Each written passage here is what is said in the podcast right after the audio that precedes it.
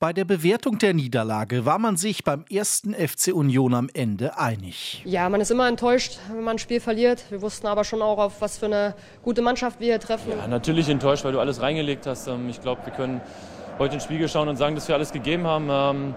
Ja, aber ich glaube, unterm Strich müssen wir auch so ehrlich sein, dass wir heute verdient verloren haben. Die Eisernen zeigten viel Leidenschaft und Einsatz, doch die fehlende Qualität gegenüber Leipzig war nicht zu übersehen. Nach einer Freistoßflanke gingen die Gastgeber mit der ersten Torchance in Führung. Freistoß von der rechten Seite. Xavi, hoher Bogen in den 5-Meter-Raum. Ball wird quergelegt. Abschuss Leipzig. Bisschen Gewühl ist drin. 1 zu 0 RB. Luis Openda. Das hat Union nicht gut verteidigt.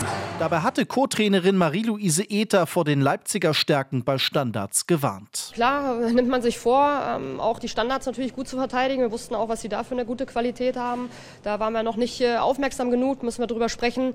Äh, das ist natürlich bitter aber können wir jetzt nicht mehr ändern. Der Rückstand warf Unions defensiven Plan gegen ballsichere Sachsen über den Haufen. Nur selten kamen Neuzugang Vertessen und Hollerbach mit Tempo in die Tiefe.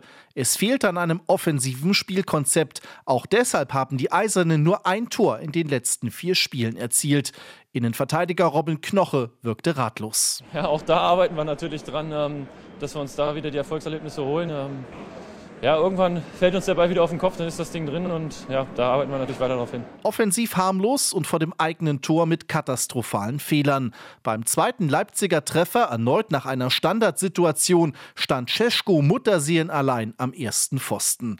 Torwart Schwolo, der den kurzfristig erkrankten Renault vertrat, bewahrte Union im weiteren Spielverlauf vor einem höheren Rückstand. Zu allem Unglück sah Kapitän Trimmel nach einem groben Foul zu Recht rot. Es war ein völlig gebrauchter Tag für die Köpenicker, die an ihre Grenzen stießen.